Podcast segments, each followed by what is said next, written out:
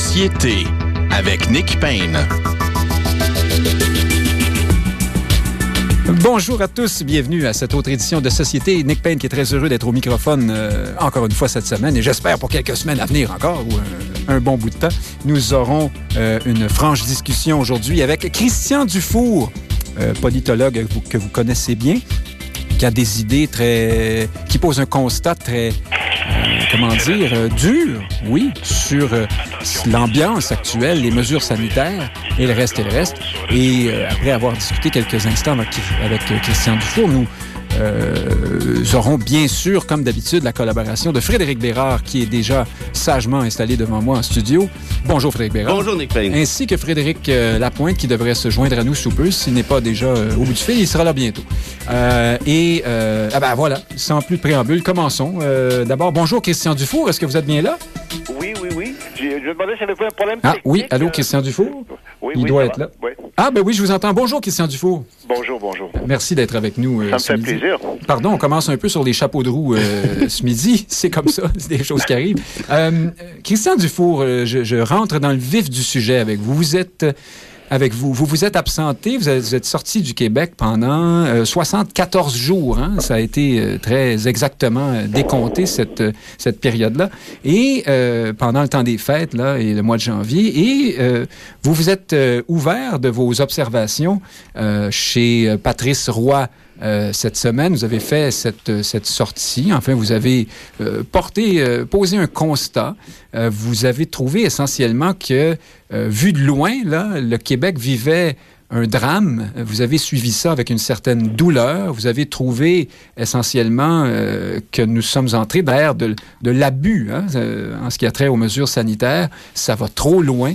Euh, qu'est-ce que qu'est-ce, quel est votre constat plus exactement, Christian Dufour? Et j'ajoute que vous avez reçu, suite à cette sortie, euh, une avalanche de, de courriels et de tweets favorables à votre endroit. Vous avez jamais vu ça, m'avez-vous dit? Ouais, c'est c'est ça. En fait, euh, j'ai jamais reçu de toute ma carrière canonique, hein, parce que c'est arrangé autant de, de réactions à une intervention, entre autres sur Twitter, qui est un média assez hargneux d'habitude. Euh, ce qui m'a frappé, c'est que 95 je pense, euh, des réactions étaient approbatrices. Bon, j'ai été très chanceux là-dedans, moi. C'est que euh, j'ai j'ai quitté le, le Québec euh, à la fin février, avant l'apparition d'Omicron, pour un séjour euh, au Maroc, pour pas nommer le pays. qui a Avant la fin, euh, vous êtes trompé de moi. euh, vous avez quitté de, quoi début décembre, j'imagine, avant Non, la fin non, décembre. Non, non, non, fin, novembre. Fin Ah, pardon, d'accord. Fin novembre, avant qu'il y ait Omicron. Oui, c'est ça. Euh, puis quelques jours après, en, fait, euh, le pays où j'étais fermé ses frontières jusqu'à lundi dernier. Donc, j'étais ailleurs complètement. Euh, donc, ça m'a permis de prendre un gros recul. Je suivais l'actualité au Québec. Bon, moi, j'étais privilégié. Euh, J'étais pogné là-bas, mais j'étais privilégié. J'étais dans une société où tout était ouvert, euh, où le, le, le, le, masque, même s'il est en théorie obligatoire, n'est porté en pratique nulle part. Il n'y a pas de passeport sanitaire. Et euh, autour des fêtes, honnêtement, je suis devenu effaré et très, très triste quand j'ai vu ce qui se passait au Québec. J'appelais les gens au Québec euh, et tout le monde me disait c'est la folie, on ne parle que de ça, c'est une obsession, c'est devenu technique, on n'écoute plus les nouvelles, c'est trop, c'est trop, c'est trop. Vous avez Euh, parlé d'idéologie, hein? euh, sanitaire. Je- je- moi, oui. ça fait longtemps que je dis euh, qu'il est en train de s'installer au Québec une idéologie sanitaire. Moi, je constate qu'on est profondément enlisé. Le recul, moi j'étais chanceux, je ne joue pas du tout à la victime, j'étais très chanceux d'éviter ça, mais de loin, quand on est de loin, ça m'a frappé le côté incroyablement résigné des Québécois, euh, des gens qui sont très forts euh, d'habitude, en fait, qui disaient, bon, on n'a pas le choix, on vit ça. Il s'est passé quelque chose, je trouve, autour des fêtes euh, euh, au Québec, euh, le 31 euh, décembre, tout le monde a parlé du 31 décembre, disant, là, il y a eu une alerte Amber, là, il y a un bris de confiance à l'égard du gouvernement qui, est, qui est arrivé, et... Ce qui me frappait, c'est à quel point, dans les autres sociétés, parce que quand on est à l'étranger, évidemment, on a la chance, je le répète, j'étais chanceux, je ne joue pas du tout la victime d'avoir été pogné ailleurs, au, au- au contraire. Bon, euh, Omicron est partout, la pandémie est partout, mais c'est un élément parmi d'autres. Au Québec, pendant plusieurs semaines, c'était juste ça. C'était une obsession. C'était juste ça. Alors, à un moment donné, pendant que vous teniez ce propos, Christian Dufour, euh, l'animateur Pat- Patrice Roy vous interrompt et dit Oui, mais euh, Christian Dufour, euh, l'engorgement dans les hôpitaux, les cas qui montent, le délestage, et vous, tout de suite vous réagissez en disant Ben ça, moi, c'est pas ma spécialité, je ne suis pas un, expert de ces questions. Mais, pardon, Christian Dufour, mais n'est-ce pas là le cœur du problème. C'est-à-dire que. Pas le cœur du problème. Ben, je vais terminer ma question. J'ai vraiment refusé d'embarquer là-dedans parce que le cœur du problème, c'est qu'au Québec, il y a juste l'angle sanitaire. C'est ça le cœur du problème. Oui, d'accord, mais. existe, je ne nie pas qu'il y a les hôpitaux, que les urgences, comme tout le monde, là. Euh, mais tout le monde parle toujours de ça. Mais je comprends très bien ce que vous dites. Il y a un tas d'experts sanitaires, il y a un tas de commentateurs qui s'autoproclament experts euh, sanitaires. Moi, je voulais pas, chez Patrice, commencer à radoter là-dessus. Mais on peut en parler. Sur des statistiques et des, colonnes de chiffres. Oui, oui, bien sûr. Mais euh, je veux pas, je veux pas vous.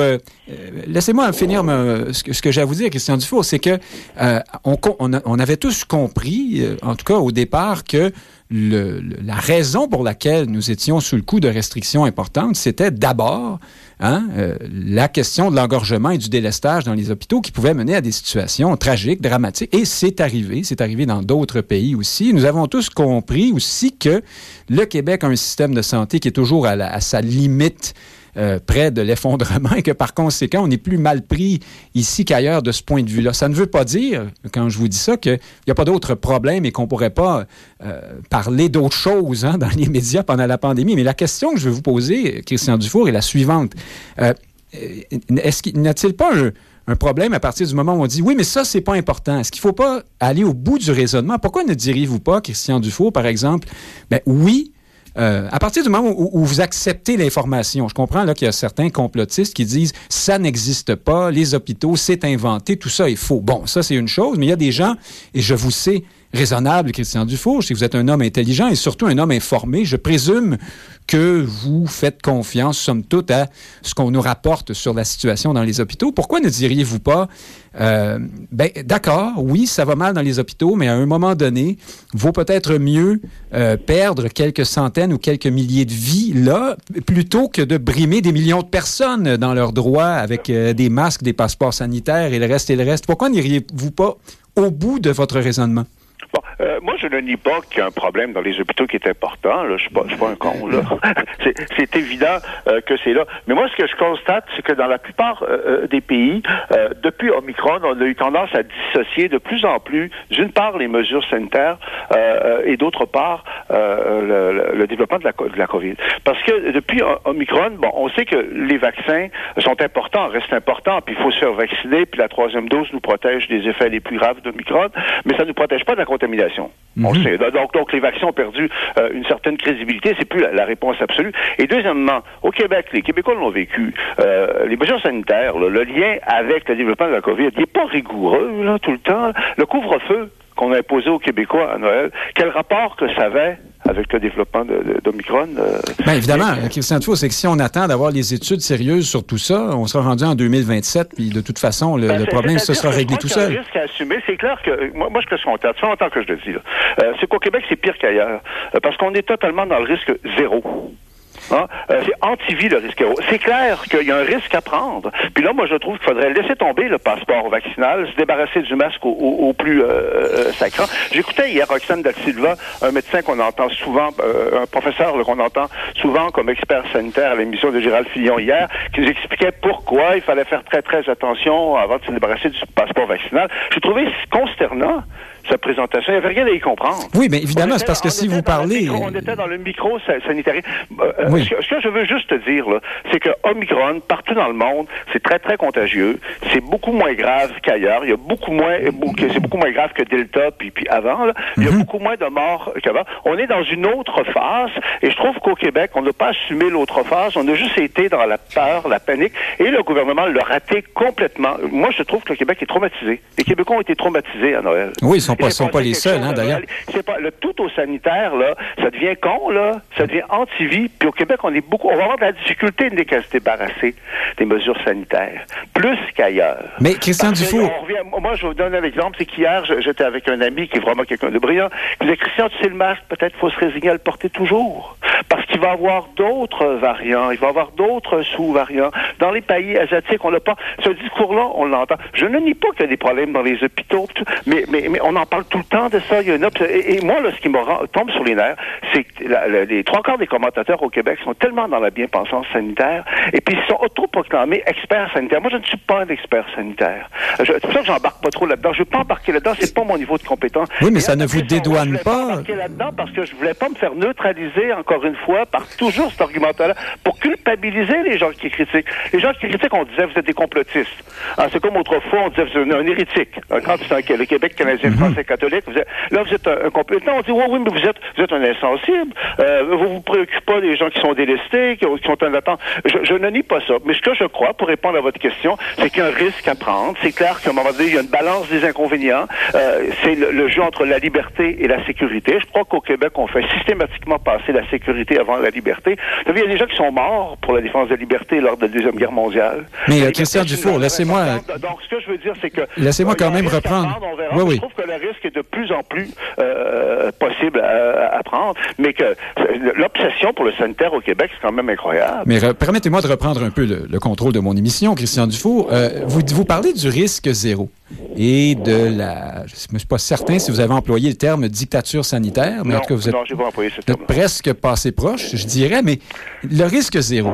Euh, moi, j'ai pas compris ça comme ça. Ce qu'on nous a dit à l'origine, c'était qu'on aurait des cas, il y aurait des dommages, et il fallait, hein, vous vous souvenez, aplatir la courbe, essayer d'amoindrir les effets délétères d'une courbe, d'une augmentation de cas soudaine qui aurait jeté le système de santé à terre. C'est pas, on est loin du risque zéro, là. On est plutôt dans, on vide la chaloupe à mesure pendant qu'elle se remplit, puis on, espère hein, que ça, ça ira pas trop mal. Mais bon, première objection.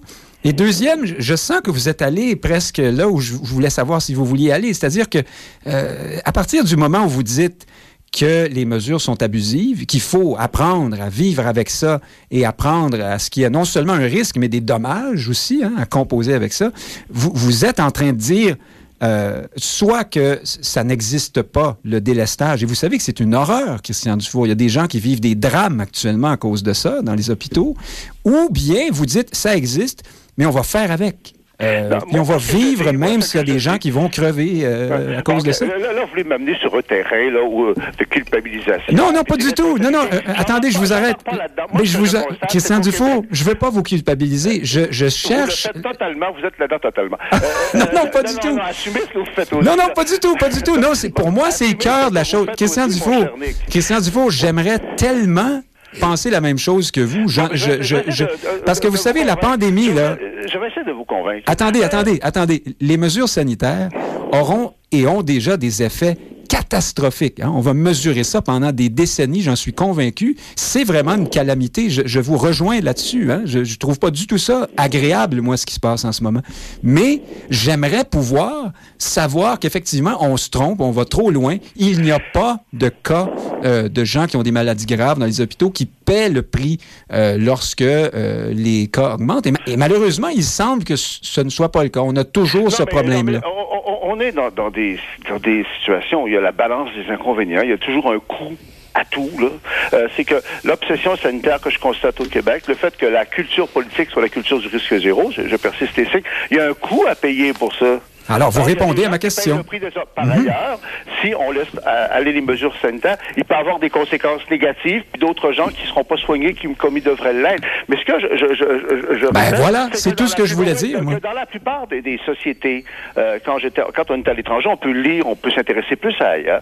On, on dissocie les deux, de plus en plus, parce qu'on on, estime qu'il n'y a pas de lien de causalité prouvé entre beaucoup de mesures sanitaires et la progression du virus. On l'a vécu au Québec. Au Québec, l'immense majorité de la population est vaccinée. Tout le monde a suivi les, les, les, les consignes beaucoup plus qu'ailleurs. Puis est-ce que ça a empêché le, drame euh, de l'été dernier de, de, de Noël? Euh, quand le gouvernement a imposé le couvre-feu, quel, quel, rapport rationnel, scientifique ça avait avec l'évolution de la COVID? Parlons du dossier euh, du jour, actuellement, le passeport sanitaire.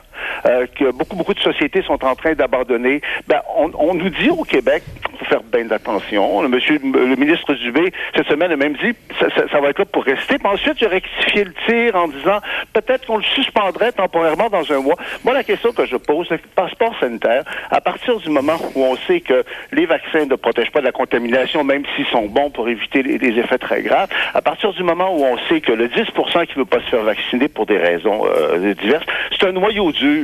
Hein? C'est pas ça, c'est pas le passeport sanitaire qui va faire. Oui, je vous ai déjà entendu dire que ici, à ce micro, que ces gens qui voulaient pas se faire vacciner étaient euh, un peu bêtes. Hein? Ah non, ça, c'est des cons. Oui, ben voilà. Mais les qui ont le droit de ne pas le faire. Mais en ce moment, ils jouent dans votre équipe, Christian Dufault. C'est pas eux qui sont responsables de, de, de, de l'arrivée. Et de toute façon, c'est pas ça qui va changer. Comment ça qu'on...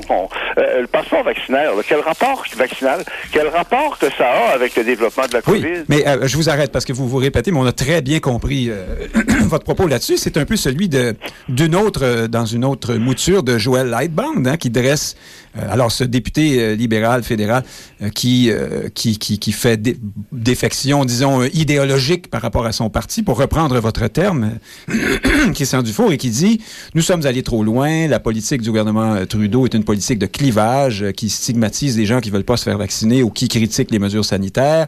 Les mesures ont toute une série d'effets délétères terribles. Et d'ailleurs, moi, encore une fois, j'accède à ce, ce constat, mais en même temps, il ne va jamais sur le fond. Vous y êtes allé, euh, Christian Dufour, et je vous remercie, même si vous m'avez accusé de vouloir vous culpabiliser. C'était pas du tout le but de l'exercice.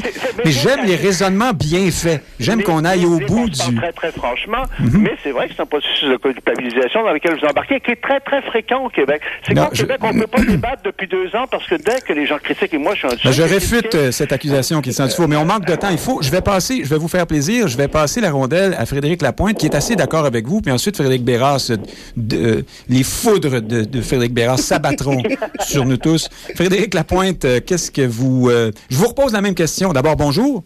Bonjour. Et je vous repose la même question, je vous l'ai déjà posée. Est-ce que ça existe ou pas, le délestage dans les hôpitaux? Est-ce que, je, ne crois pas vous culpabiliser en vous disant ça, est-ce qu'on devrait dire tout simplement, ça suffit les mesures sanitaires, et puis euh, on composera avec certains dommages? Non seulement ça existe, mais ça a existé. Hein, c'est pas d'aujourd'hui euh, qu'on a des euh, épisodes euh, saisonniers de grippe. C'est pas d'aujourd'hui qu'on a par ailleurs des urgences qui ne débordent pas hein, depuis le début de la pandémie, mais avant la pandémie, elles débordaient et ce n'était pas sans conséquence. Mais diriez-vous que c'est pas c'est pas pire en temps de Covid que c'était autrefois? Ce que, ce que nous découvrons, c'est l'état de notre système de santé. Et oui, il y a des épisodes où il y a des choix qui sont faits. Seulement, après deux ans de nouvelles quotidiennes, après deux ans de conférences de presse excessives de la part du premier ministre, après deux ans de publicité à la télé et d'enfreinte d'atteinte euh, à, à, des libertés fondamentales, bien évidemment, là, au bout de tout ça, les gens, ils sont ultra sensibilisés à ce qui se passe dans les hôpitaux et je ne les blâme pas, mais je suis obligé de rappeler pour que tout le monde conserve semblant de santé mentale par rapport à ça, que tout ceci n'est pas nouveau, que des choix dans les hôpitaux se font, que du délestage c'est déjà arrivé et que il, ça arrivera encore et ce sera pas la faute de la normalisation de notre vie. Ce n'est pas parce qu'on va désintoxiquer de la peur que les hôpitaux vont aller moins bien. Les hôpitaux vont aller mieux quand les médecins vont cesser de capturer notre richesse au nom de la priorité qu'on accorde à la santé, nos hôpitaux vont aller mieux quand ils vont être gérés mieux qu'un projet de développement informatique. Nos hôpitaux vont aller mieux quand on va avoir plus de personnel qui vont avoir envie d'y travailler. Et ce n'est pas en, faisant de la propagande, en décrivant nos hôpitaux comme un terrain de la Deuxième Guerre mondiale, qu'on va encourager les gens à y travailler. Donc, il faut juste qu'on retrouve nos esprits, qu'on désintoxique de la peur, qu'on reprenne notre vie normale et qu'on attaque les problèmes qui sont réels dans notre système de santé. Frédéric Bérard, avez-vous peur, vous qui êtes plutôt en faveur, sinon des mesures, du principe euh, qui, sur lequel elles se fondent? Puis par ailleurs, est-ce que vous reconnaissez pas quand même que euh, ces mesures-là ont effectivement des effets dont on ne soupçonne peut-être pas l'ampleur. Là, euh, il y a des gens qui sont vraiment euh, mhm. en ce moment par tout ça. Puis il faut voir ce qui, se, ce qui se dit, ce qui se croit aussi Mhm. sur les réseaux sociaux à cet égard-là. Par- parfois, on est proche de la, de la maladie mentale, pardon de dire euh, comme ça, mais J'enlèverais le proche. ouais, c'est je, je, Il y a, je- non, mais il y, a, il y doutais. a des cas, il y a des cas très clairs. Je veux dire, c'est puis je le dis sans, sans méchanceté aucune, au compte avec une certaine empathie.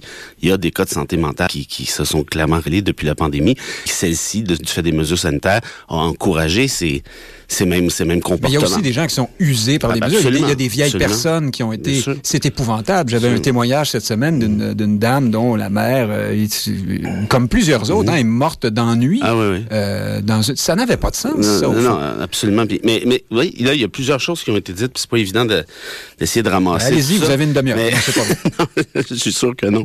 Euh, je pense qu'il y, y a- quelque chose d'un peu malhonnête dans le processus intellectuel qu'on vient de mettre en place, dans l'optique où on peut pas faire le procès de la gestion de la pandémie en date du 12 février, dire ça a toujours été comme ça, puis ça n'a pas d'allure, puis ça n'a pas de bon sens, puis voyons donc. Parce qu'il y a eu des phases. Ben oui, exact. Puis re- re- reculons un peu. Quand euh, mon ami Christian euh, a dit tout à l'heure, on a choisi au Québec la sécurité de manière démesurée par rapport à la liberté. Il a raison. C'est vrai qu'on a choisi la sécurité par rapport, par exemple, si on se compare aux États-Unis, pour seul exemple. Mais la réalité, c'est que si on recule un peu au mois de novembre, qu'est-ce qui est arrivé? Christian disait, oui, regardez, on a relâché les, on a eu des mesures, puis c'est rien, puis ça a été le bordel quand même. Mais la réalité, c'est qu'au mois de novembre, on les a relâchés, ces mesures-là, beaucoup trop rapidement, alors qu'Omicron était juste sur le coin de la porte. François Legault nous disait pas plus tard que le 29 novembre, on va avoir un beau Noël à 25, let's go le karaoké, tout était reparti. Et là, ça a été la panique quelques semaines plus tard. Pourquoi? Parce qu'on a réalisé que les cas étaient de 10, 12, 15, 16, 18 000. Et ça, c'est les cas connus et recensés. Donc, probablement beaucoup plus que ça. Et là, je pense qu'il faut ramener quelque chose à l'esprit des gens. Là. Mais le nombre de cas, on- mais ça, c'est quand pas... le variant est, Mais- moins dangereux, oui, on s'en mais, fout mais ça, on le savait pas. savoir si ça je suis d'accord. Mais ça, mais ça, on ne le savait pas nécessairement au début d'Omicron. On va partir avec ça. Et l'autre chose, c'est que si on, on y va de manière honnête dans l'évaluation de ce qui s'est produit, la réalité, c'est quand Christian dit, ben moi, je suis pas un spécialiste, de, puis je comprends, mais moi non plus. Sauf que tous les spécialistes, que j'ai compris, les vrais spécialistes, étaient unanimes. Ça prenait des mesures pour protéger la population. Pourquoi? Parce que, un, il y avait quand même pas mal de morts. Encore il y a de ça deux semaines, il y avait une centaine de morts au Québec par jour du fait d'Omicron. Quand on dit que c'est pas dangereux, un instant, là, 100 morts par jour, il n'y a pas beaucoup de maladies. Sur la quantité, c'est ça, ça finit par Voilà. Bon, ça, c'est un. Deux, la question du délestage. Quand on parle de drames humains, je veux dire, j'en- connais des gens, vous en connaissez sûrement, vous aussi, des gens qui n'ont pas pu s'offrir. Déjà que c'est long, là, se faire opérer au Québec, et là, je vais rejoindre l'ami Lapointe là-dessus. Notre système de santé, c'est le bordel depuis toujours. Mais ça, on est au courant, puis là, on, on le sait davantage depuis la gestion de cette crise-là. Mais il faut quand même vivre avec ce qu'on a. Là. Je veux dire, on va pas réformer le système de santé en un claquement de doigts. Donc, les mesures qui ont été prises, c'était pour ralentir la contamination, c'était pour protéger les personnes vulnérables. C'était puis, puis moi, je suis pas d'accord avec l'idée de dire, ben à un moment donné, il y aura des morts. Puis qu'est-ce que vous voulez? Oui, quelques-uns, mais rendu à 100 morts par jour, ça commence à être du monde Donc, à on messe. pourrait faire ce choix-là. euh, bon, on pourrait, puis les États-Unis le font. Mais moi, je veux que- si je veux aller vivre aux États-Unis, j'irai. Puis make America great again. Moi, j'aime mieux vivre ici, puis protéger les plus vulnérables, protéger les immunosupprimés. Parce qu'il y a ça aussi. Il n'y a pas juste des personnes âgées qui sont bon, qui, vont mourir dans six mois. Il y a des gens qui, pour toutes sortes de raisons, ont eu un cancer, sont bon. Bref. Donc, en d'autres termes, là aujourd'hui, par contre, et là, on va peut-être avoir un point de convergence. On est quoi? On est 12 février. Est-ce qu'on a la preuve qu'Omicron est moins dangereux que le Delta et que le virus original? Là, maintenant, c'est fait. Le nombre de morts dont je vous parlais, mais c'est parce qu'il y avait un nombre de contaminations excessif, évidemment. Et là, maintenant, avec le, vaccin qui fonctionne très bien. Christian avait raison de dire que ça n'empêche pas la contamination, mais ça empêche les formes graves. Il y aurait eu 2 millions de gens contaminés d'Omicron depuis le temps des fêtes au Québec, selon Dubé. 0,5% des gens ont été hospitalisés. Donc, c'est la preuve que les vaccins fonctionnent, en quelque sorte, pour pas dire de manière assez magistrale. Or, aujourd'hui, si on réévalue la chose, effectivement, là, c'est peut-être, le- là, on le voit, on a probablement atteint le pic, on passe probablement au stade endémique, ce qui est une excellente nouvelle. Donc, même moi, à titre personnel, qui était pro-mesure à fond la caisse, je m'interroge, OK, est-ce que le passeport vaccinal, le masque, je m'interroge, c'est correct, mais on va pas effacer l'histoire, puis on va pas évaluer celle-ci à la lumière des données qu'on a le 12 février, alors qu'on les avait pas l'année passée. Moi, je vote certainement pour la fin des produits gluants qu'on doit se mettre sur les mains quand on rentre dans les magasins, mais ça, c'est ça, c'est autre chose. Ça devrait se faire, j'espère. Oui. Oui, mais oui, justement, Christian Dufour, bien sûr, je revenais à vous. Euh, et je- vous, avez- vous aurez toute la liberté de, de réagir à ce que dit euh, Frédéric Bérard, mais je vous lance sur une piste. Euh, en même temps, et j'y tiens, je reviens à, à, ce qui est pour moi la prémisse, le fondement, la justification de toutes ces mesures, c'est-à-dire l'engorgement dans les hôpitaux. Christian Dufour, vous dites, je ne veux pas m'embarquer dans un débat de chiffres. Je vous rassure, je n'ai pas les chiffres sous les yeux. On devient fatigué de tout ça. Puis... Mais, euh, Christian Dufour, vous êtes, vous, je crois, ces critiques, par exemple, des experts de tout acabit qui vont dans les médias pour parler des thèses des sciences sociales hein, et qui font, qui tirent des grands constats sociologiques à partir de ça, qui sont essentiellement, qui tiennent beaucoup de l'arbitraire.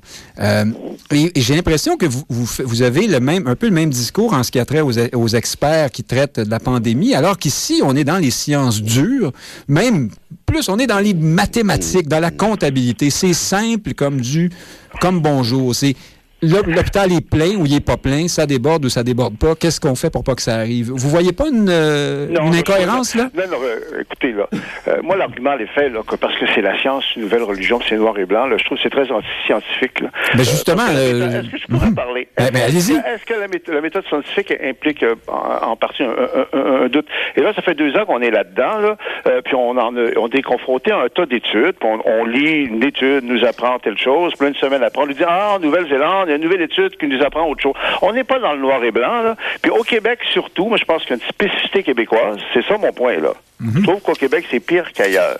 Je trouve qu'on est dans l'idéologie sanitaire. C'est devenu une idéologie. C'est pour ça que ça va être très dur de s'en sortir, parce qu'une idéologie, ça a tendance à s'installer. Et là, on est le 12 février. Là, j'aimerais qu'on m'explique, bon, d'abord le couvre-feu, là. Le lien entre le couvre-feu puis le développement de la COVID, là, c'était quoi, là, au juste, là? Euh, quelle preuve il y a que le passeport sanitaire, le passeport vaccinal, pardon, là, euh, s'empêche le développement de la COVID? Dans la plupart des pays, je le rappelle, on fait de plus en plus de distinction entre les deux, sauf au Québec. Parce que vous, dans votre, dans votre discussion, là, je voyais que vous prenez pour acquis que les mesures ont un effet clair sur le développement ou non de la COVID. La plupart des pays sont sortis de ça parce qu'ils se trouvent que c'est pas aussi évident ben que ça. vous avez raison. Québec, si vous mhm. permettez de, finir, Nick, mhm. moi, je, ce que je pense, j'espère avoir tort totalement, mais je pense qu'au Québec, on va avoir beaucoup de difficultés à se désenliser parce que l'idéologie sanitaire a pénétré beaucoup une partie de la population et en particulier les commentateurs. Les commentateurs sont massivement bien pensants, sont, ils se sont auto-proclamés experts euh, euh, sanitaires. Euh, je rappelle que dans la plupart des pays, ça, débloque beaucoup plus qu'ici. Moi, il y, a, une sept semaines, je suis arrivé à l'aéroport. Heureusement, le gouvernement fédéral est en train de vouloir réagir. C'était cascaïen ce qu'on nous imposait à l'aéroport pour arriver. Qu'est-ce que ça a de scientifique? Qu'est-ce que ça a de santé? Et, on va être confronté à ça. Depuis le passeport vaccinal qui est encore en vigueur, là, à quoi ça sert? Frédéric Lapointe, est-ce que Christian Dufour est en train de décrire euh, une chose qui existe vraiment, c'est-à-dire une forme. Moi, j'ai l'impression que Christian Dufault parle beaucoup aussi de la politisation de la, de la gestion euh, de la pandémie. Euh, la gauche et la droite sont en train de se camper. et, généralement, c'est à gauche qu'on est plus en faveur de ce qu'on appelle la science ici. Mais effectivement, moi, je n'allais pas jusque-là. Hein. Ce sont, pour l'instant, moi, je trouve que ce sont des mathématiques. Alors oui, c'est de la science, mais c'est très simple. on n'est pas dans les milliers d'études qui se contredisent et tout ça, mais est-ce qu'il est-ce qu'il y a une est-ce qu'on a trop politisé ou est-ce qu'effectivement au Québec, parce que vous avez ce, cette, cette bien-pensance médiatique qui existe euh, effectivement, euh, on est en train d'incruster la, l'obédience, l'obéissance aux mesures sanitaires dans, dans ça? Non, je crois pas. Je crois pas que ce soit vraiment un enjeu de, de, gauche et de droite fondamentalement. Euh, il peut y avoir des partis politiques qui tiennent de façon circonstancielle euh, un, discours plutôt qu'un autre ou récupérer un mécontentement plutôt que l'autre. Hein. On lisait euh, un certain Moutarde qui critiquait euh, la gauche, Québec solidaire en, en la nommant, de d'avoir laissé la droite s'emparer de, du flambeau de la liberté le face aux abus gouvernementaux. Donc, je dirais pas que c'est un enjeu de gauche et de droite. Est-ce que c'est un enjeu d'expertise? je, je, pense que les experts, vous pourrez en trouver pour dire toutes sortes de choses, mais lorsque vous puisez dans euh, le, même seau ou le même aquarium, ils diront peut-être tous la même chose, mais c'est parce que c'est le même aquarium. Euh, je donne un exemple. Lorsque vous questionnez des gens en sécurité routière, si vous leur demandez si scientifiquement rouler 10 km heure, est-ce que ça sauve, sauve des vies? Ben, scientifiquement, ils vont vous répondre que oui. Ben là, François Legault vous répondrait, ça prend pas la tête à Papineau pour comprendre, hein? C'est ce qui pas difficile. Ah, oui, à, propos du couvre-feu. Et, si, et si vous demandez à un épidémiologiste si c'est moins risqué de rouler à 10 km heure, pour le dire de cette manière-là, il vous répondra également oui. Donc, il faut pas simplement prendre les experts qui sont formés, leur expertise sur une, sur une petite tranche de la réalité humaine et leur demander qu'est-ce qui est optimal pour cette petite tranche. Ils vont vous le dire. Mais quand vient le temps d'exercer un jugement, quand vient le temps de prendre des décisions, ben, il faut arbitrer les 360 degrés autour de l'axe. Donc, euh, je pense pas que c'est un débat gauche-droite. Je pense que l'expertise, il faut l'accueillir, il faut la relativiser et il faut, oui, mesurer les effets de ce qui s'est passé au Québec. Souvenez-vous, au début, on était tous contents, on a peut-être ce comportement-là au Québec, on était tous contents d'être disciplinés. Les mesures sanitaires, ça a été au début comme une grande danse, une grande manifestation où chacun était isolé, chacun de son bar. Euh, on a déchanté euh, depuis. Depuis, les gens ont peur d'envoyer leurs enfants à l'école. Depuis, les grands-parents ont peur d'accueillir leurs petits-enfants chez eux. Oui, il faut relativiser quand même. Hein, vous n'avez pas eu de jeunes enfants récemment. Il y a d'autres experts qui vont se pencher là-dessus puis qui vont dire, ben peut-être que l'épidémiologie, c'est important, mais peut-être qu'il y a autre chose aussi d'important. Euh, Frédéric Bérard, euh, est-ce que ça n'existe pas, ça, cette espèce d'effet de caste euh, ou de bien-pensance ou de confort, euh, de, de, de, ben, discours convenu euh, qui fait... Ben, ah. Pensons au chroniqueur Patrick Lagacé, hein, qui, euh, au cours de la pandémie, a commis ce texte assez terrible où il parlait des édentés qui manifestaient contre les mesures sanitaires. Ça a fait époque et ça marquera probablement ce chroniqueur au fer de la, de la bien-pensance et de, de, la, de la suffisance, en tout cas pendant un moment. Moi, je, il semble... Bon, maintenant, Christian Dufour m'inclut moi aussi dans ce club des bien-pensants fatigant, mais, mais vous, là, vous, vous assumez ça complètement d'être dans ben, ce Je veux dire, l'accusation de bien-pensance, là, avec respect, c'est comme l'accusation de wokisme, là, ça, ça veut absolument rien dire, là. On met tous ceux qui, qui ça, ça va être un autre débat. ben, c'est pas mal le même, à mon avis, parce que on met tous ceux qu'on n'aime pas dans cette espèce de bateau-là, le bien-pensant. La réalité. Non, mais ça existe, ça. Non, ben, Quand Guillaume le vierge, euh, bon, maintenant, il est un peu, il a un ben peu l'air fou, Guillaume mais à il a pas, un peu l'air, il a l'air fou parce qu'il a agi en fou, puis là, qui vit avec les conséquences je vous ben, dis. Il magasine son vaccin. Ben mais toujours est-il ben, qu'il Je comprends, mais c'est pas comme chez Rona, à un moment donné, il faut, s'embrayer parce qu'il y avait un enjeu clair. Et, Christian disait tout à l'heure, puis je fais un petit loup avec attendez, juste pour pas avoir complètement fou, j'étais en train de dire que le Métivierge, comme d'autres, expliquait que c'est pas possible de discuter sur ce sujet-là au Québec sans que la bien-pensance ne s'abatte sur pas de la bien-pensance, ça s'appelle la santé publique. Et quand tu as l'unanimité de la science, là-dessus, je suis pas d'accord avec Christian, parce que la, science, de façon unanime, ou à part le, de le Didier Raoul, puis quelques autres... Ah, non, mais, un instant. Ce qui était unanime, c'est qu'il fallait lutter contre la contamination, puis on ne pouvait pas laisser ça aller. Maintenant, où il a raison, c'est que c'est vrai que le deuxième couvre-feu n'était pas fondé scientifiquement. Il y a des, donc, comme je vous dis, ben, moi, donc, il y a, donc le premier non plus. Ben, ben, en fait, le premier, c'est qu'on ne savait pas. C'est qu'après ça, il y a eu des études de McGill pour démontrer que non. Et voilà, exact. Mais je veux dire, à l'époque, on ne pouvait pas savoir. Le deuxième, j'étais contre, j'ai même écrit là-dessus. Mais ce que, mais ce que j'essaie de dire là-dessus, c'est quand on dit le passeport vaccinal, ça sert à rien, c'est ça. La réalité, c'est que c'est pas sorcier. C'est qu'on souhaitait avec ce passeport-là pousser les gens à les non-vaccinés pour dire, vous allez vous faire vacciner. Ça a fonctionné de manière relativement mièvre, on sait. Mais pourquoi qu'on a quand même tenté le coup? Parce qu'on sait qu'avec la vaccination, ça fait en sorte qu'on réduit les risques d'hospitalisation et on pense à notre personnel soignant, c'est-à-dire les infirmières, qui sont obligés de soigner 50 des gens assis, dans, couchés dans un lit intensif qui sont non vaccinés alors qu'ils comportent simplement 10% de la population. Donc, faut pas oublier ça non plus. Aujourd'hui, c'est trop facile de faire le procès avec ce qu'on a en main et d'oublier tout à fait ce que... Parce que moi, je suis d'avis que ces mesures-là, un, ont sauvé des vies, deux, ont donné un coup de main à un système de santé qui était sur le point de craquer. Il l'est encore, on s'entend bien, on est encore minuit moins une, là. Mais il ne faut pas oublier ces éléments-là. Là. Christian Dufour, euh, en, terminant sur ce sujet-là, parce qu'il s'est quand même passé autre chose dans l'actualité de qui ont presque rien à voir avec la pandémie, comme les manifestations à Ottawa, mais on y revient. Allez-y. Oui, oui. Oui. Oui, oui, c'est à vous. Allez-y. Oui, OK. Donc, donc, si je peux sortir un peu du sanitaire, parce que vous discutez du sanitaire depuis, depuis 10, minutes, moi, je trouve pas que c'est un débat gauche-droite euh, euh, fondamentalement. Euh, moi, ce sur quoi j'attire l'attention, c'est la spécificité québécoise malsaine. Le climat toxique au Québec qui s'est installé, c'est quand même incontestable que durant la période des fêtes, c'est devenu obsessionnel. Au Québec, on ne parlait que de ça. Moi, j'ai tellement eu de gens qui m'ont écrit, qui m'ont dit, mais là, on n'est plus capable, on n'écoute plus les nouvelles, on n'écoute plus les débats. Et ça, c'était spécifiquement québécois. Dans les autres sociétés, la pandémie est là, mais on parle aussi d'autres choses. On a moins peur moins peur qu'au Québec. Le Québec, c'est une société très peureuse. Mais on est comme ça ici. on parle juste de hockey. Je peux terminer. Moi, j'ai eu un certain désamour à l'égard du Québec. Moi, je suis très québécois. Euh, j'ai écrit mes livres. C'est des déclarations d'amour au Québec. Mais il y a une espèce de crainte exagérée au Québec qui me laisse un peu pantois. Ah, ben oui. C'est politiquement, on pourrait en parler longtemps, hein, des craintes des Québécois, la crainte. oui, d'ailleurs, ceux qui sont indépendantistes, ceux qui sont indépendantistes devraient être très tristes de ça. Parce qu'un peuple qui fait passer la sécurité à ce point-là avant la liberté ne peut pas être indépendant. Mais vous êtes ma foi, une émue de Pierre Bourgault qui parlait de la respectabilité et qui l'opposait à la... un peu mon sentiment, mon sentiment au-delà du sanitaire, parce qu'au au Québec, ça radote du sanitaire tout le temps, tout le temps. Je comprends tout ça, je, suis pas un con, là, mais sortons-en un peu, là, surtout qu'on est le 12 février. Là. Et là, mettons, on devrait vraiment, je trouve les gens, les commentateurs bien pensants, là, ils devraient peut-être focaliser un petit peu sur euh, les mesures sanitaires, là, puis essayer de tasser le plus possible des mesures sanitaires qui manifestement ne sont plus autant utiles qu'avant. Puis moi, je, vous savez, la science, là, la science, c'est pas une religion.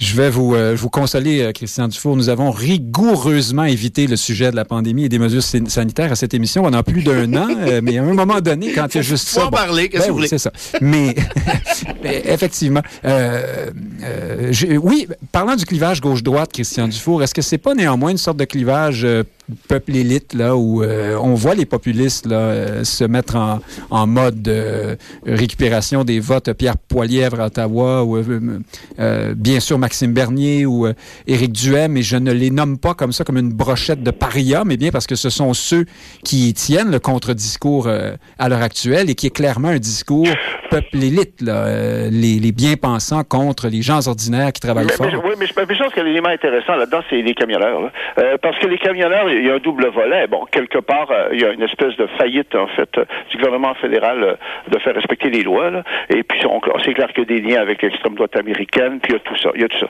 Mais, en même temps, ça, il représente quelque chose de profond. Le roll-ball, d'après ce qu'on comprend, d'au moins 30% de la population. C'est l'envers de la bien-pensance politico-médiatique à laquelle on a assisté depuis deux, ans. Il y a un décalage entre les gens qu'on voit dans les médias qui ont tellement bien pensé. Moi, ça me stupéfie. À quel point ce sont devenus souvent des fonctionnaires euh, dociles de, de l'État. Euh, dans, dans, ce domaine-là. Hein, Mais ça vous paraît pas curieux, Christian Dufour? Par exemple, un Richard Martineau, hein, détesté euh, de la gauche et honni pour... Richard Martineau, il a joint ça. TVA aussi est embarqué là-dedans. Euh, je veux dire, c'est pour ça que moi, je trouve que... Mais ça vous sonne pas une cloche? Comme Québécois, je me dis, c'est une petite société hyper médiatisée où tout le monde écoute les nouvelles. On est dans le discours unique. Été un discours unique incroyable. Moi, moi le, le, le, la participation au panel de Patrice Roy mercredi, j'ai été renversé par la réaction. Puis je dis pas ça là, pour me, vanter là, comme tel. Je me suis dit, ben, ce que j'ai dit, c'était quand même pas révolutionnaire, mais c'est comme si ces personnes disaient ça quasiment. Mm -hmm. ben, euh, en même temps, il faut s'imaginer que les gens qui sont euh, de votre avis, euh, ou enfin qui se retrouvent dans ce que vous avez dit, sont souvent mus par des sentiments très, très forts à l'heure actuelle. Hein? Ils sentent qu'ils sont pas entendus, ils en ont plein le dos. La, pensons à la pâtissière de, de, de Jonquière. Toute critique était associée mm -hmm. aux complotistes. C'était dangereux de critiquer. Hein. En fait, moi, je suis chanceux parce que j'ai accès aux médias mainstream, puis quelque part, j'ai pas trop, trop été descendu. Mais dès que quelqu'un avait un problème, on disait, tu crois pas à la science, t'es un complotiste, t'es un con, t'es un colon. Moi, une chose qui m'a beaucoup choqué, qui me choque beaucoup, la liberté, là, c'est une valeur noble et fondamentale qui est très menacée à notre époque, partout dans le monde, avec la montée de la Chine, avec la, la, la, la, culture woke, hein, qui est pas une, qui est pas une fumisterie, comme le pense Frédéric Bérard. Euh, et, là, on, se dit au Québec, ah, la liberté, liberté, c'est une lubie de colon complotiste. La liberté est menacée dans nos sociétés. Je pense que quelqu'un qui le voit pas, là, c'est un gros manque de lucidité, là. Serait-il possible, Christian Dufour, que vous ne mesuriez pas. Alors, vous avez bien mesuré l'appui que vous avez reçu sur Twitter, mais euh, parmi le 30% approximatif. Pas juste sur Twitter, je parle pas juste de Twitter. Non, non, bien sûr, bien sûr, sur les réseaux sociaux, par, ben, bref, euh, dans la rue, sans doute, aussi. Hein, euh, mais est-ce que ça se pourrait que vous ne mesuriez pas l'ampleur du phénomène complotiste à proprement dit, c'est-à-dire les gens qui sont désormais, qui évoluent dans une réalité parallèle euh, dans laquelle on se fait une information à la carte en fonction de nos croyances. Euh, c'est un, un élément important quand même de ces manifestations-là. Non, je, je, je, sais que ça existe. Je suis pas obsédé par les réseaux sociaux. Il y a ça aussi. Là. Euh, je veux dire, quelqu'un qui est toujours sur les réseaux sociaux, il est confronté euh, à ça. Mais moi, moi, ce que je trouve terrible, c'est qu'on a associé au complotisme toute critique de la gestion de la pandémie pendant des mois et des mois, pendant un an et, demi. Et au Québec, la, la, la, réalité, c'est que les gens ont été extrêmement obéissants. Euh, ont beaucoup suivi les, consignes. Euh, le complotisme existe, mais c'est un phénomène qui n'est pas du même niveau. Mais là, on aurait dit que, moi, ça me rappelle, les, les commentateurs bien pensants, ils n'étaient pas capables de parler de la pandémie sans parler des complotistes. C'est une obsession. Mais peut-être que c'est parce que c'est un. Les Québécois ont été extrêmement obéissants, soumis trop. Moi, je trouve, moi, je trouve qu'il y a un côté résigné au Québec qui est incroyable. Hein. Alors, on en parle trop. Euh, Frédéric Lapointe, euh, Christian Dufour nous a amené sur le sujet des manifestations des camionneurs. On ne peut pas ne pas revenir et, avancer au prochain sujet parce que le temps passe aussi sur la, gestion de cette crise par Justin Trudeau. Avez-vous déjà vu, vous, euh, une, aussi mauvaise gestion de crise? Ce gouvernement se, se caractérise décidément par son, son absence dans tous les moments de, de crise euh, jusqu'ici euh, dans, ce, dans son présent mandat et même son mandat précédent, non? Frédéric ben, Lapointe? Oui. On, est, on est en face d'un gouvernement qui euh, utilise à peu près euh, aucune stratégie euh, pour calmer la grogne ou calmer les manifestants ou trouver une, une résolution. D'une part, il dit je ne leur parlerai pas. D'autre part, il dit je ne céderai pas. Et ensuite, il dit je ne vous déplacerai pas. on, peut difficilement voir de quelle façon, face à des manifestants décidés. Oui, mais après, il dit je vais faire une table de concertation aussi. Hein? ah, il, peut, il, peut, il, peut, avoir tout ça. Bon, cela étant, euh, je ne prône pas forcément l'usage de la violence sans modération de l'État face à ces manifestants. Euh, lorsque des intérêts stratégiques sont en cause, comme sur le pont entre euh, le Michigan et l'Ontario, euh, c'est euh, une autre affaire. On peut toujours contenir la manifestation. Je pense que c'est ce que cherche à faire la police d'Ottawa dans un périmètre de plus en plus petit. Mais on peut au minimum constater que c'est un cas où lorsqu'une manifestation dure, il y a des politiciens qui s'usent et, une, population qui regarde le mouvement sous un autre œil. Hein, vous vous souvenez qu'au début, la réaction, du moins celle qu'on observait médiatiquement face à cette manifestation, c'était ah ben c'est le convoi du fascisme. Hein, il, y a, des indésirables dans cette manifestation-là. C'est des gens qui euh, disent qu'ils veulent renverser l'État. Oh, il y avait des coucous, là, euh, manifestement. Mais parce que ça dure, là, la discussion porte sur autre chose. Là. À peu près tout le monde dans les officines politiques se demande est-ce qu'on est allé trop loin avec les restrictions en matière de liberté? Est-ce qu'on peut remettre en cause cette mesure-ci, cette mesure-là? Certains, d'ailleurs, le font. Et donc, on est face à un cas où les mesures sanitaires bénéficiaient d'une très grande inertie de mouvement et il faut que ça rencontre de la friction pour que les remises en question se fassent. Et malheureusement ou heureusement, euh, cette friction ou ce, ce, ce, cran d'arrêt a été donné par ces manifestants. Euh, je ne veux pas leur décerner une médaille, c'est pas ce que je dis, mais en politique, si quelque chose rencontre pas de résistance, rencontre pas de friction, euh, ça, va, se poursuivre longtemps. Revenons, Frédéric Bérard, à Justin Trudeau. A-t-il, en quelque sorte, été une sorte de catalyseur d'un paquet de... Parce qu'il y a beaucoup aussi de... il faut pas se méprendre sur les sentiments que canalise sur sa personne Justin Trudeau, hein, à travers tout ça, notamment dans l'Ouest canadien, cette espèce de leader faible, mais aussi, euh, ma foi, presque, j'oserais dire, euh, euh, émasculé, oui, efféminé, enfin, je ne sais trop. Euh, on a l'impression qu'il a ouvert passivement hein, une boîte de Pandore qui ne se refermera pas. Une nouvelle sorte de nouvelle droite plus trumpiste est arrivée au Canada. Il faut voir Pierre Poilièvre briller de tous ses feux à la Chambre des communes, euh, exulter euh, quand il fait de longs... Genre de Luciole, ça. Laïus, ben, je sais pas, euh, la question que je vous pose. Lorsqu'il parle de la liberté, il parle de la liberté de ces, ces, travailleurs étrangers, ces, ces ah. immigrants qui ne peuvent pas pratiquer leur, leur métier ici, faute de... Ben là, je, suis resté calme depuis le début, là, mais là, ça achève. Bon, je peux même pas croire... Mais parlez-nous ça, parlez-nous de Justin Trudeau. Oui, mais comme vous voulez, je peux même pas croire qu'on accorde ne serait-ce qu'un iota d'importance et de crédibilité à cette gang de bozos, là. on des manifestants. Quand on parle des manifestants, ah, le roll-ball, le roll-ball du citoyen, on est tous écœurés, hein. Pour ceux qui sont pas au courant, là, on n'a pas besoin de prendre un troc avec ça. On est tous écœurés. On va repartir de cette prémisse-là. Ça, c'est un. Deux. Ils sont combien à Ottawa actuellement? Ils sont 400. sont 400 bozos dans leur troc à faire oink, oink, oink à journée longue puis à brûler du gaz. Ben là, il y a eu Ben, une pause. Hein? OK, bon, ben, Mhm. euh, pause de oink, oink. 400 personnes, ça représente qui au Canada? Ça représente 400 personnes moins tous ceux qui viennent des États-Unis, la gang de Proud Boys Trumpistes, et des infos que j'ai reçues, puis je vais y aller avec parcimonie, je vais faire attention, puis je les ai pas plus tard que jeudi, puis j'en ai eu encore hier. Il y a des gens là-dedans, puis on le depuis le début, qui non seulement sont, sont pas trop catholiques et absolument non fréquentables, mais il y a aussi des forces étrangères qui sont derrière ça en partie. Actuellement, là, vous savez, le conflit en Ukraine, évidemment, le Canada a pris position très, très clairement en faveur de l'Ukraine. Ben, l'idée de la Russie, c'est de dé- déstabiliser les démocraties occidentales de la plus grande façon possible, puis on le sait depuis 2016, ça c'est documenté. Il y a un peu de ça aussi. En d'autres termes, c'est pas si simple que ça pour Justin Trudeau de tirer la plaque puis de dire c'est comme ça que ça va marcher, les amis. C'est excessivement complexe, c'est excessivement délicat. Et le fait de la table de concertation, moi je trouve ça absolument ignoble de même vouloir discuter à ces gens-là, avec ces gens-là qui se promènent, dont certains avec des drapeaux nazis, d'autres avec des drapeaux confédérés, puis ceux qui disent oui, mais ils représentent le peuple, ils représentent personne, ils représentent soit des bozos, soit des gens d'extrême droite, et il y en a là-dedans, et puis j'ai entendu des, des, des sources policières hier qui me disaient Très clairement, il y en a une portion appréciable qui ont actuellement des armes illégales dans leur camion. Les policiers savent qui les a, savent très bien, tout est identifié et on ne fait rien. Je ne peux même pas croire qu'on pense discuter avec ces gens-là, négocier. C'est c'est ça, ceci, là, je suis désolé, Christian, là, mais ce serait absolument antidémocratique de A jusqu'à Z de penser pouvoir tenir une discussion avec des gens comme ça qui font exactement le classique de tous les des petits mouvements fachos. C'est qu'ils ont fait ça en Italie de Mussolini, ils ont fait ça en Chili de Pinochet. C'est débarqué euh, avec Ah, des trucks. Attendez, euh, Christian Dufour, je vous présente. Allez-y. Ouais, euh, bon, je pense pas que l'idée est de discuter, de négocier, mais l'idée de constater qu'on est en politique, là, on n'est pas en, en morale.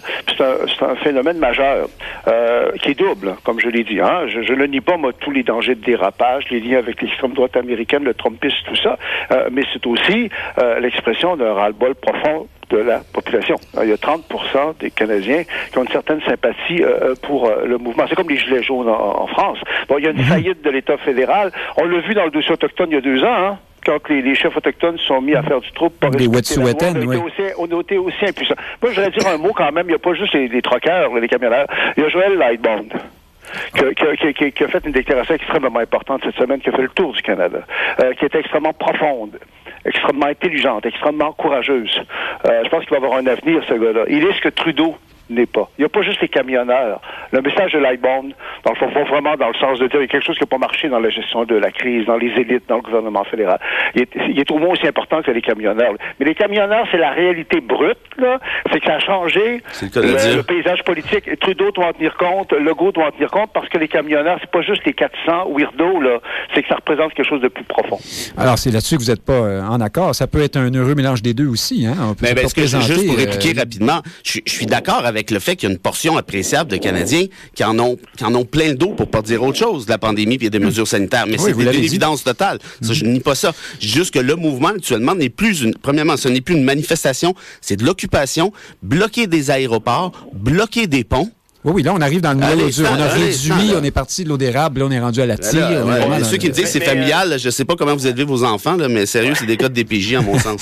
Mais euh, Christian Dufour, se pourrait-il que euh, Joël Lightbound soit euh, le, le- le- Ah, Alors, Robert Bourassa disait il n'y a rien de plus dangereux qu'un membre du caucus intelligent qui sait qu'il ne sera pas ministre. Hein? Euh, Oui, mais, mais il y a peut-être un avenir à Joël Laibon parce qu'il est jeune. Ben, est-il le Claire Sanson des Trudeau?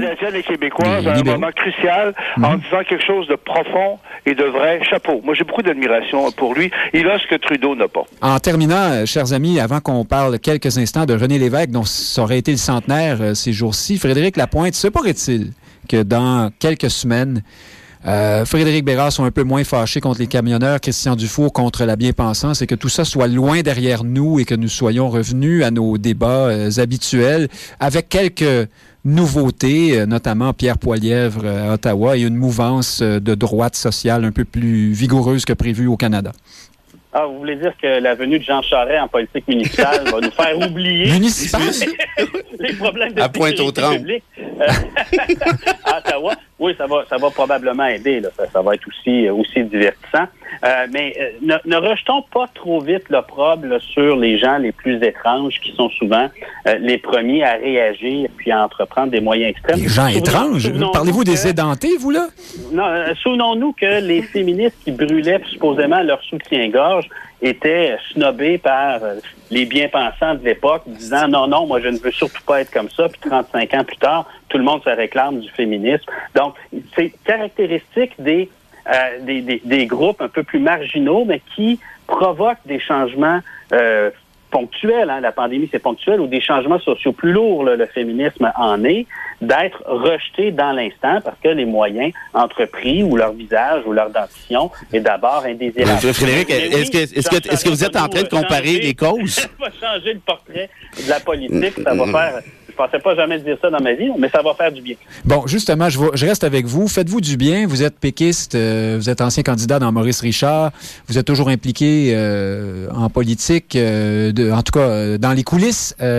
René Lévesque aurait eu une centaine d'années. Frédéric Lapointe, est-ce que on en fait une figure aujourd'hui un peu aseptisée, un peu mièvre? Je pense souvent à ces... Alors, à Québec solidaire, on s'est réclamé de René Lévesque, par exemple, il n'y a pas si longtemps, alors que cet homme s'il parlait comme il parlait dans les années 70 aujourd'hui, serait vu comme un, identitaire nauséabond, euh, dangereux, euh, si je me fie à certaines de ses déclarations. Qu'est-ce que, vous en pensez? Qu'est-ce qui reste de René Lévesque? Et est-ce qu'on a un peu, euh, est-ce qu'on a oublié la substance au fond?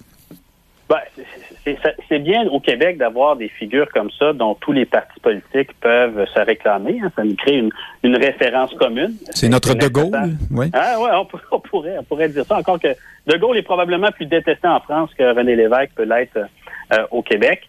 Euh, mais oui, euh, René Lévesque buvait, René Lévesque découchait, René Lévesque a conduit en état d'ébriété, je suis pas mal certain. tous les comportements qui provoqueraient la fin d'un homme politique dans notre ère. Ah oui, oui. Non, mais je parlais des idées, moi, quand même. Oui, oui. Hein? Oui, mais je parlais de ces idées, là. Oui. sur, sur le plan des idées, oui, on a la mémoire et je vais vous donner un simple exemple là, au sein du Parti québécois. Ils sont très nombreux, les militants, à dire on va durcir la loi 101 puis on va le faire au nom de René Lévesque. Alors, j'oublie très rapidement. Je vois Frédéric qui rit parce qu'il connaît, il connaît le portrait. Alors, René Lévesque résistait à la loi 101. Hein. Il était plus, euh, plus partisan des libertés individuelles que les partisans euh, de la loi 101 dans son caucus. Donc oui, c'est une figure mythique et parce que c'est un mythe et que les gens ont la mémoire courte, ben, on a tendance à y plaquer des choses qui ne lui vont pas, euh, que ce soit la sainteté de ses comportements privés ou, ou ses idées politiques d'ailleurs. Christian Dufour, est-ce que René Lévesque était vraiment un progressiste ou c'était un réformateur? Qu'est-ce que vous, comment appréciez-vous l'idée qu'on en a aujourd'hui? Ah, je trouve ça terrible, Nick, avez dit que c'était peut-être, euh, il serait vu comme un identitaire nauséabond. C'était tout sauf, ça. C'est quelqu'un d'extrêmement modéré, euh, René Lévesque. ah non, mais il a dit des choses. Attendez, excusez-moi, il a dit des choses sur les Rhodésiens. les, origines de Trudeau. Oui, aussi. C'est absolument pas ça. C'est un type extrêmement attachant. mais quand on parlait de De Gaulle, ce qui est terrible de René Lévesque, c'est que De Gaulle, c'est un gagnant. René Lévesque, c'est un perdant. C'est une énorme différence. Euh, parce qu'on a subi les conséquences de cette défaite-là. René Lévesque, je pense que ça l'a tué parce qu'il a été conscient, c'est un homme intelligent, il a été conscient des conséquences de sa défaite euh, référendaire. Mais c'est un type extrêmement tolérant, extrêmement raffiné, qui était un type de son époque, mais aujourd'hui, avec la culture wokisme que défend Frédéric Bérard, euh, on juge les gens d'autrefois. Je la, je la défends pas, je dis qu'elle n'existe pas, sauf dans vos têtes, Taisez-vous. On, on, veut juger les gens d'autrefois avec le d'aujourd'hui, qui est une aberration euh, totale. Fondamentalement, moi, ça me vieillit quand on parle de René Lévesque, je me souviens de tout. Hein, j'ai un âge canonique. Et c'est quelqu'un qui était profondément tolérant, c'est bien René Lévesque, profondément ouvert. Sauf que c'était quelqu'un de son époque qui vivait pas le 12 février 2022. Non, bien sûr, mais j'invite, je maintiens quand même, euh, et, avant de passer la parole à Frédéric Bérard, j'invite nos auditeurs à aller écouter certains documents d'archives. René Lévesque disait des choses sur l'identité, sur la nation, qui, à coup sûr, serait aujourd'hui scandaleuse à gauche. Hein? À gauche, je dis bien. Mais vous avez raison, Christian Dufour, c'était un homme qui était marqué. Moi, je suis sûr que j'ai dû, il y a 10 ans, des choses qui, à coup sûr, seraient scandaleuses si on me les remettait. Aujourd'hui, vous le dites aujourd'hui. C'est absurde de juger. Non, non, mais, non, mais c'est complètement absurde de juger les gens d'autrefois avec les critères d'aujourd'hui. Où est-ce qu'on est, qu'on est rendu? Non, non, non, non, mais je voulais pas juger. Moi, je voulais dire, est-ce que son propos était vraiment celui qu'on croit qu'il était aujourd'hui? C'est peut-être pas toujours le cas, mais euh, le temps nous manque. Euh, Frédéric Bérard, à mon sens, il y a une partie de l'héritage de René Lévesque tient dans, le concept, son héritage politique, hein, tient dans le concept de souveraineté-association. La grosse farce d'Yvon Deschamps, le Québec euh, indépendant dans un Canada uni, euh, on avance, on recule en même temps. Est-ce qu'il y a, euh, il n'y a pas eu comme une sorte de confusion euh, introduite dans notre paysage mm. politique par ce concept euh, auquel tenait beaucoup René Lévesque. Faut pas oublier hein, que, que, que l'évêque, c'est que c'est créé en partie en opposition à Bourgault puis des, des propositions plus plus radicales, je le dis entre, guillemets. Euh, et, c'est, et, et, Christian a raison de dire qu'il était modéré, euh, qu'il était peut-être peut-être trop tolérant, je sais pas, moi je trouve pas, mais il avait vu la guerre. Hein? Oui, et, moi, je, dirais ce qui marque le plus chez l'évêque, son bilan est relativement assez faible. Le premier gouvernement de l'évêque, ça a été un excellent gouvernement, cela dit, très progressiste et tout. Le deuxième, ça a été plutôt une catastrophe à peu près à tous les niveaux. On se rappelle les, coupes de paix rétroactives des fonctionnaires, on se rappelle le beau risque, on s'appelle... Bon, bref, cela dit, je crois que le côté journaliste de René Lévesque, hein, le, point, la vedette de Point de Mire, la vedette de Radio-Canada, où les Québécois francophones, pour la première fois de leur existence ou presque, se faisaient dire, t'es assez intelligent pour comprendre, regarde, je vais t'expliquer, puis tu vas voir, là, tu vas saisir ce qu'il en est. Et, et les gens l'ont vu, je pense, aussi comme journaliste par la suite, lorsqu'il était premier ministre, parce qu'il avait gardé ce style-là, de s'adresser à l'intelligence des gens, peu importe la strate sociale à laquelle il parlait. Et de ce fait-là, malgré un bilan relativement, malgré un bilan relativement mitigé, pour pas dire parfois catastrophique quand on pense au beau risque. Je crois que les gens euh, s'ennuient de ce type de politicien qui, un, était intelligent et deux, s'adressait à leur intelligence. Donc, aujourd'hui, en d'autres termes, l'espèce de... Le personnage a transcendé le bilan, en quelque sorte. Et vous savez quoi? C'est pas une mauvaise chose, ça, dans une société démocratique, qu'on puisse se, se, se, se, se voir, qu'on puisse euh, se rattacher à un type d'individu qui a élevé la société malgré évidemment ses erreurs. Et là, je parle même pas de sa vie privée évidemment parce que à titre personnel, je m'en fous. Retenez-vous, euh, Christian Dufault, parce que c'est autour de Frédéric Lapointe, mais on ne vous oublie pas. Vous aurez le dernier mot dans cette émission. Euh, Frédéric Lapointe, René, René Lévesque comme comme personnage, comme homme d'État auquel on peut référer pour pour faire en quelque sorte vivre la démocratie, comme vient de le dire Frédéric Bérard? Oui, euh, il porte en lui des, des valeurs qui sont euh, qui sont importantes, qui sont universelles, qui doivent être universelles euh, au Québec. il y a aussi un paradoxe entre le, la très grande importance qu'il qu'il a dans, dans, notre, dans notre mémoire, dans, dans, notre culture, et son style de leadership. Hein, c'est un premier ministre qui avait des ministres très forts et qui n'imposait pas à ses ministres très forts une conduite euh, en fonction de ses, de ses propres idées. Il avait, je vais le dire comme ça, un leadership faible, un leadership très fort dans la société québécoise, certainement, mais dans son rapport à ses ministres, il avait un leadership assez faible. Quand on regarde les gens qui sont recrutés aujourd'hui dans les conseils des ministres, quand on regarde... On vous donne encore 10 secondes, Frédéric Lapointe. Dans, dans, les cabinets, euh, on peut se demander si ce modèle-là, c'est pas un peu perdu. Euh, Christian Dufour, en conclusion, et je vous pose une question en même temps, est-ce qu'on verra d'autres euh, René Lévesque ou est-ce qu'on a euh, grossi l'importance de cette figure faute d'autres choses? Vous avez l'air de dire que c'est un perdant. Ben, moi, je suis assez d'accord. C'est très juste que dit Frédéric Bérard, en fait, à l'égard de René Lévesque, que le, personnage a comme dépassé le bilan. moi, je suis pas du tout méprisant à l'égard de René Lévesque. Je trouve que c'est quelqu'un de très, très attachant, de, complexe et de très triste, en fait. C'est vrai que c'est un perdant. Bon, c'est pas perdant. C'est pas juste lui qui est un perdant. C'est, c'est, c'est notre côté perdant qui s'exprime par René Lévesque. Ça n'a pas bien fini, l'affaire. On vit encore les conséquences euh, de ça. Puis s'il y a une identification des Québécois avec René Lévesque, c'est parce que c'est le côté aussi qu'on a, on a de la sympathie au, Québec euh, spontanément pour les gens qui sont pas toujours des gagnants. On aimait moins Trudeau. Trudeau, c'est un gagnant. Hein. On a son fils qui nous gouverne actuellement. Donc René Lévesque, sur le plan humain, c'est, c'est très, très attachant, mais c'est très triste parce que, je le répète, je pense qu'il été conscient, en fait, euh, du drame qu'il incarnait. C'est tout le temps qu'on a, Christian Dufour. Donc, on a au Québec un club de perdants particulièrement prestigieux, euh, bien garni, hein, il faut bien le dire. C'est comme ah, ça, c'est notre histoire, c'est notre destin. Merci beaucoup, Christian Dufour, politologue. Euh, on espère vous revoir la semaine prochaine, d'être pas trop fâché contre nous, ou très bientôt, je dis la semaine prochaine, dans une prochaine émission, bien sûr. Merci encore. Euh, Frédéric Bérard, merci d'avoir été là. Merci. Frédéric Lapointe, à l'autre bout du fil. Merci à vous. À bientôt. Chers auditeurs, Nick Payne qui vous dit merci d'avoir été à l'écoute cette semaine. On espère que nos discussions vous auront éclairé, diverti, fait fait fait réagir, euh, réjoui, peu importe, euh, continuez de nous suivre. C'est évidemment un honneur pour nous. Et euh, à la semaine prochaine.